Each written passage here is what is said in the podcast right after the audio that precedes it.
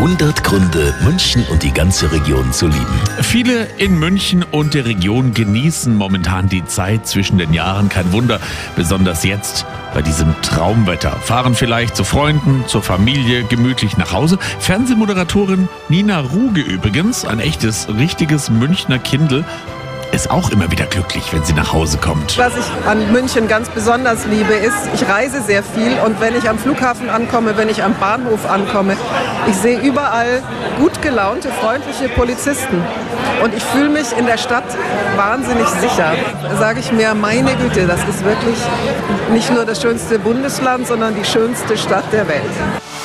100 Gründe, München und die ganze Region zu lieben. Eine Liebeserklärung an die schönste Stadt und die schönste Region der Welt.